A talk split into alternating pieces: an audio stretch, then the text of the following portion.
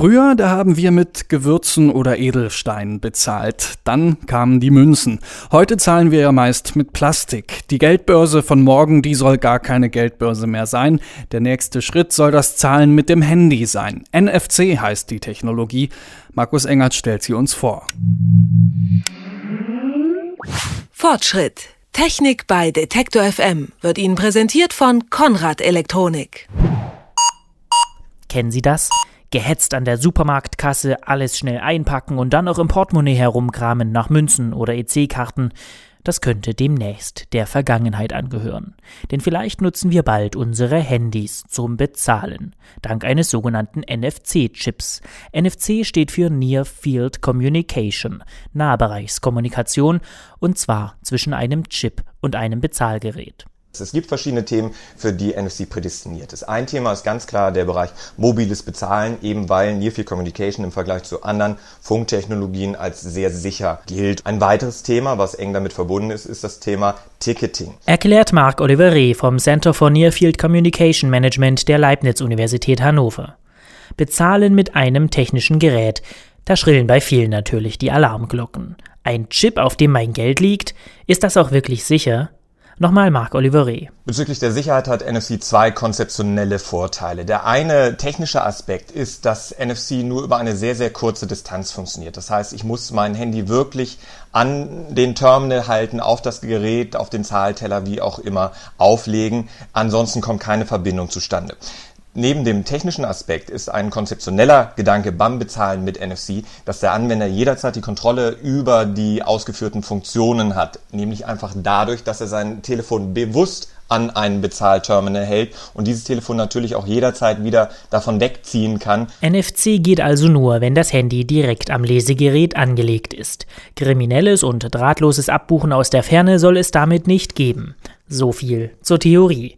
Wie NFC im Alltag in der Praxis aussehen könnte, beschreibt der NFC-Experte Reh am Beispiel Reisen. Das heißt, ich kann in Zukunft beim Einsteigen mit meinem Handy an einen Touchpoint gehen, halte mein NFC-Telefon eben dagegen, habe dann eine digitale Fahrkarte auf meinem Mobiltelefon, das kann der Schaffner abfragen und logge mich genauso in meinem Zielbahnhof damit dann wieder aus. Eine andere Möglichkeit im öffentlichen Personennahverkehr ist natürlich, äh, dass ich beim Einsteigen in den Bus mein Telefon an so einen NFC-Reader halte und die Rechnung kommt nachher monatlich dann eben per Post. Was auch noch Ticketing bedeuten könnte, wäre zum Beispiel das Thema Carsharing, dass ich mit meinem Handy als Zugangsberechtigung eben ein Carsharing-Auto öffnen kann. Und diese Reihe ließe sich fortsetzen.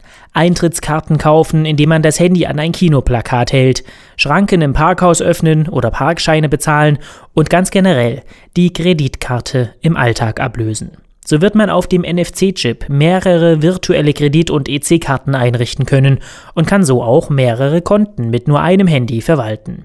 Rein praktisch würde das alles genauso funktionieren wie die Kartenlesegeräte heute. Handy ans Gerät halten, eventuell eine PIN eingeben und gut. Nun stellt sich die Frage, wie bekomme ich diese schöne neue Bezahlwelt?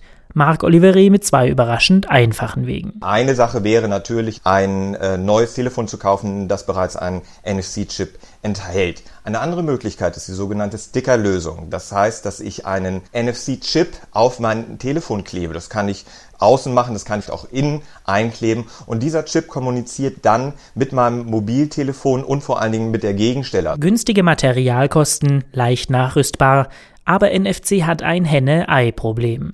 Weil man noch nirgends mit NFC bezahlen kann, schafft sich niemand ein NFC-Gerät an.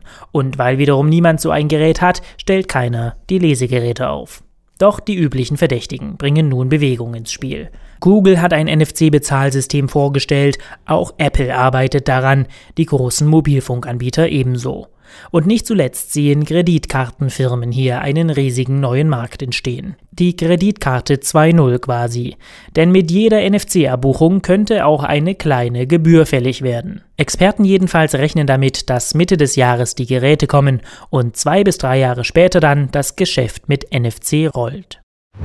Fortschritt. Technik bei Detektor FM wird Ihnen präsentiert von Konrad Elektronik.